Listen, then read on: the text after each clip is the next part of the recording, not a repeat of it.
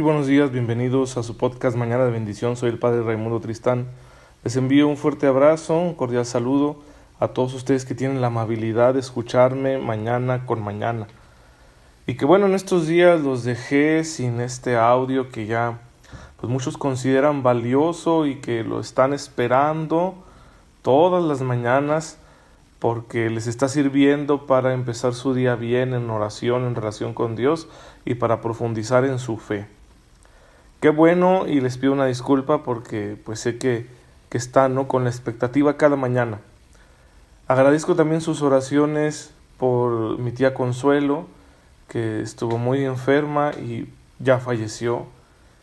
Ya el Padre ha querido llevársela, entonces pues hay que orar por su alma y sobre todo por el consuelo de su familia. Tuvo la oportunidad de recibir los sacramentos, la familia está sufriendo muchísimo, sus hijos principalmente, y bien pues que, que el Señor los ayude, que el Señor los ayude, los sostenga, les permita encontrar el consuelo que viene de Él, que es el único que puede entrar en el corazón y transformar la tristeza en alegría. Es lo que ha pasado estos días y bien, junto con eso, pues algún otro detalle, ¿no? De mi persona, de mi salud. Saben, estoy batallando para dormir nuevamente. Yo sinceramente a veces creo que esto ya es cosa del diablo, ¿verdad? Porque no, no le he encontrado, ¿no? Por más médicos que he visitado, no le he encontrado. Así que hay que hacer oración, para que el Señor nos permita tener la salud necesaria y seguirle sirviendo. Claro que siempre hay hábitos que corregir y, eso está en mis manos, ¿no? El, corregir esos hábitos. Igual cualquiera de ustedes si tiene un hábito que no le está ayudando en su salud, hay que corregirlo.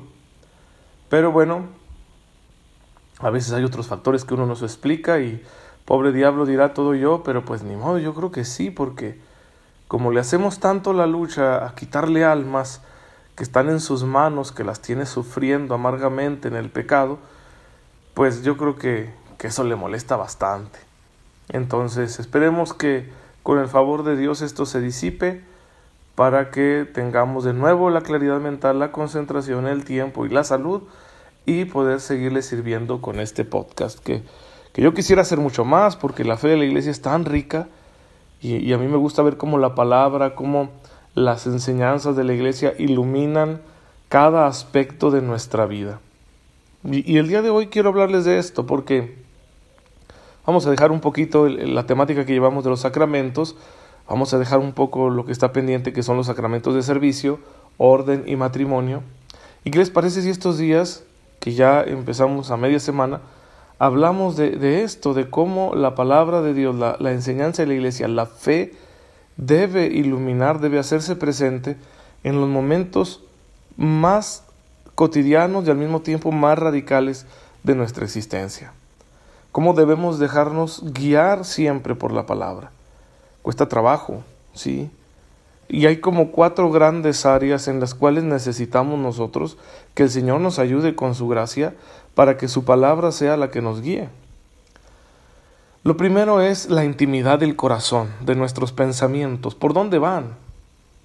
Porque si no van por donde Dios quiere, vamos a empezar a sufrir, a sentirnos divididos.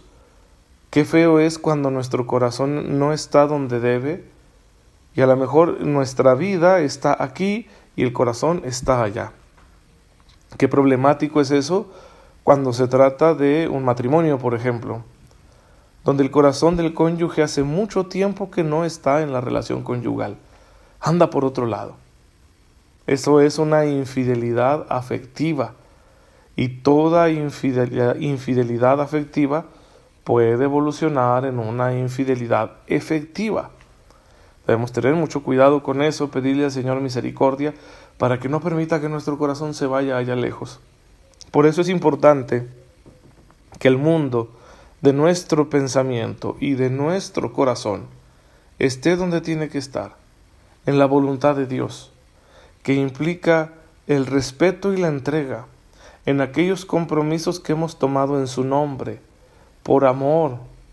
Y que siempre que vayamos a tomar un compromiso en el nombre del Señor, debemos pensarlo bien, sí, porque Él nos va a pedir cuentas. y no lanzarnos, ¿verdad?, al ahí se va de una manera precipitada. Esto se lo decía yo siempre mucho a las parejas jóvenes que quieren casarse. ¿Por qué quiere casarse? ¿Está listo para hacerlo? ¿Lo hace realmente por obediencia al Señor que le pide construir una familia? ¿O se está dejando llevar por expectativas sociales, porque es la edad, porque están muy guapos o por lo que usted quiera? Porque esos no son motivos suficientes, no son motivos sólidos sobre los cuales construir algo tan importante como un matrimonio, una familia. Así que hay que tener los afectos bien puestos en el Señor y el pensamiento en orden. También con esto batallamos. Pensar primero en Él, en darle gloria, en agradecerle, en pedirle perdón y en solicitarle su gracia para llevar a cabo nuestras actividades santamente como Él quiere. Porque si Dios no está gobernando tus pensamientos, ¿quién los gobierna? ¿Y hacia dónde te lleva? Y aunque te contengas y te reprimas, eso no dura mucho tiempo. Tarde, o temprano el dique se rompe. Porque hace mucho tiempo, hace años quizá, que tus pensamientos están gobernados por otra cosa. Y bueno, aquí viene el riesgo de que una infidelidad afectiva se convierta en una infidelidad efectiva. Entonces primero ese mundo interior. Ahí es donde Cristo quiere reinar efectivamente, en el pensamiento, en los afectos del corazón. Segunda área, en el tiempo. ¿Cómo usas tu tiempo? Porque el aprovechamiento del tiempo es un factor importantísimo para que tu vida tenga, tenga salud, tenga integridad, tenga estabilidad. O, vamos a usar este concepto que a mí me gusta mucho porque creo que es más cristiano, tenga armonía. Sí, para que tu vida sea armónica, es decir, que las cuerdas de tu existencia estén en la tensión justa para que la melodía que surja de ahí sea armoniosa, necesitamos un buen aprovechamiento del tiempo. ¿Cómo estamos gastando nuestro tiempo? Eso es sumamente importante y hoy en día tenemos un grave problema por el acceso a las nuevas tecnologías que han invadido nuestra vida y que si bien nos conectan con un mundo enorme, ¿verdad? extraño, acortan distancias, pero crean distancias muy grandes con quienes tenemos más cerca. Y eso hace las relaciones interpersonales muy complicadas y fácilmente cae uno en conductas de riesgo con el uso de estas nuevas tecnologías. Bien, yo lo sé, en carne propia lo he vivido, el problema que esto supone. Por eso hay que aprovechar bien el tiempo. ¿Qué hago con mi vida? ¿Sí? ¿Qué hago con mis días? ¿Qué voy a hacer hoy? ¿Cuál, cuál es el plan que Dios y yo tenemos hoy y que lo vamos a realizar juntos para que no haya desviaciones, ¿sí? Claro que hay que ser flexibles. No se trata de tener un horario cuadriculado completamente. No, no, tampoco se trata de hacernos esclavos de un horario, de una, rutina, de una rutina. Pero sí de que la administración de nuestro tiempo esté bien hecha y esté pensada según el querer de Dios. Y Dios quiere que tengamos tiempo para trabajar, quiere que tengamos tiempo para descansar, quiere que tengamos tiempo para la familia y quiere que tengamos tiempo para Él, para la oración, tiempo exclusivo para Él, para el servicio también en la iglesia. Y en cualquier otro servicio ¿eh? que hay tantos que podemos realizar hoy en día a favor de nuestros hermanos, especialmente de los más necesitados. Pues bien, hay que distribuir bien el tiempo. Eh, si yo le doy demasiado tiempo a cualquiera de esas áreas, voy a afectar las otras y voy a perder la armonía. Incluso si le doy demasiado tiempo, por ejemplo, a la iglesia y me mantengo en la iglesia y todo eso, claro que Dios a cada uno le pedirá tiempos diferentes según su misión específica, pero hay gente que descuida su familia, que descuida su trabajo, que descuida su descanso, que descuida sus relaciones sociales, que descuida una sana diversión que le está permitida por su bien, por estar ahí, ¿verdad? en tal grupo, tal ministerio, y córrele para allá y córrele para acá. Cuidado, porque parecen cosas muy buenas, pero ¿a qué precio? Dice un dicho de los, la gente de antes, no hay que dejar a Dios por Dios. Entonces, estar sanos, estar armoniosos, es también un deber hacia con Dios. Aprovechar bien el tiempo, administrarlo bien. Eh, un, un tercer momento, una tercera realidad que debe estar iluminada constantemente por la palabra de Dios es mi lengua. ¿Qué cosas digo? ¿De qué hablo? Porque dice el Evangelio muy claramente, dice el Señor Jesús en el Evangelio, de la abundancia del corazón habla la, boca. Entonces, ¿de qué estoy hablando yo? Mi lenguaje, los contenidos de lo que yo hablo, dicen mucho de lo que hay en mi corazón. En primer lugar, esto nos invita a la prudencia, porque no todo mundo está listo para escuchar lo que pasa en tu corazón. No, no debemos escandalizarnos. En el corazón del hombre pasan muchas cosas y en ocasiones es bueno hablarlas porque está uno luchando con ellas, porque no te quieres dejar llevar. Y bien, hace falta desahogarse, pero con quién es muy importante. Pero en segundo lugar, tanto hablar cosas superficiales y banales, termina uno deshonrando a Dios, porque la lengua se nos dio para la alabanza, para la proclamación de sus verdades, para consolar al que lo necesita. Y nosotros usamos a veces el habla, pues para mil cosas, ¿no? Para quejarnos y quejarnos y quejarnos de lo que va mal, o para hablar del otro, lo cual es un pecado, la murmuración o para provocar situaciones. Sí, claro que yo digo una cosa y el otro está receptivo y me responde igual y empezamos a jugar con fuego, ¿verdad? Dios nos perdone cuando hacemos eso.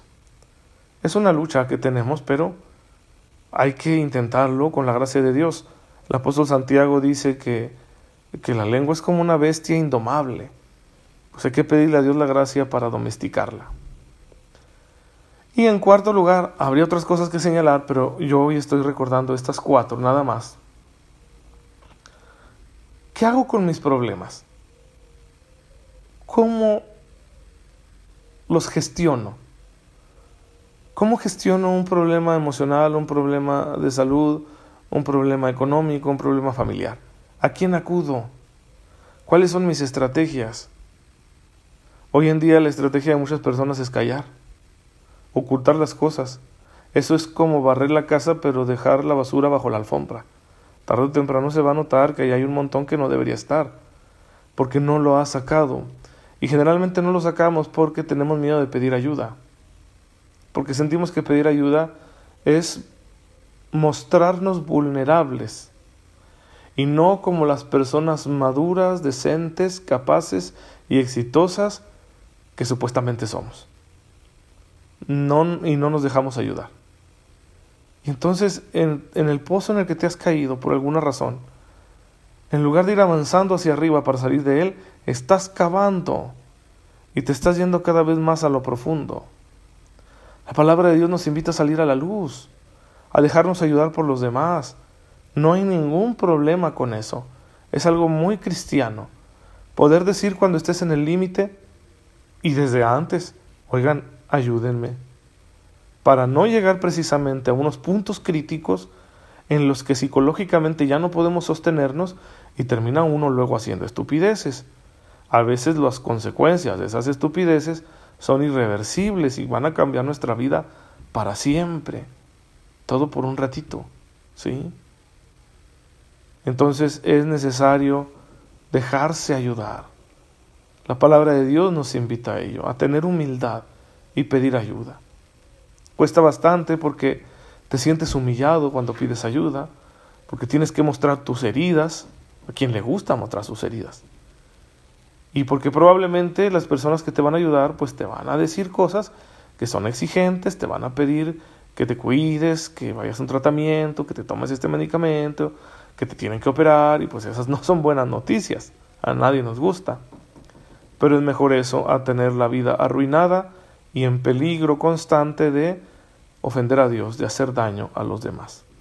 Pues bien, hermanos, esta mañana ahí les dejo esas cuatro áreas, esas cuatro dimensiones de la vida donde la palabra de Dios quiere estar presente, donde Cristo quiere estar presente, iluminándonos para que vivamos la vida según su corazón.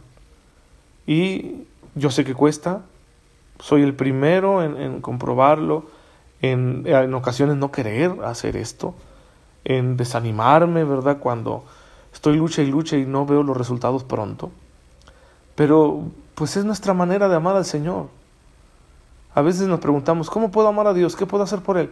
Pues esto, deja que la palabra te ilumine, te guíe, deja que el Espíritu Santo actúe en estas áreas de tu vida tan sencillas, con la cotidianidad que esto exige, es decir, perdón, todos los días, para que tu vida se vaya cristianizando, se vaya purificando y seas una lámpara en el mundo que transparentes la luz que ya llevas por el santo bautismo, que no es nada menos que la luz de Cristo.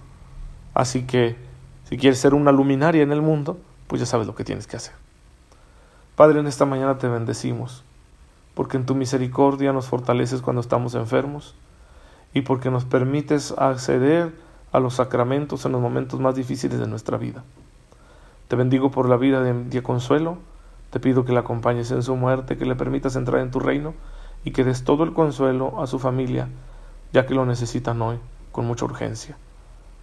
Te agradezco por quienes oran por mis necesidades. Todo esto lo pongo en tus manos por Jesucristo nuestro Señor. Amén. El Señor esté con ustedes. La bendición de Dios Todopoderoso, Padre, Hijo y Espíritu Santo, descienda sobre ustedes y los acompañe siempre. Gracias por escucharme esta mañana. Nos vemos mañana si lo permite.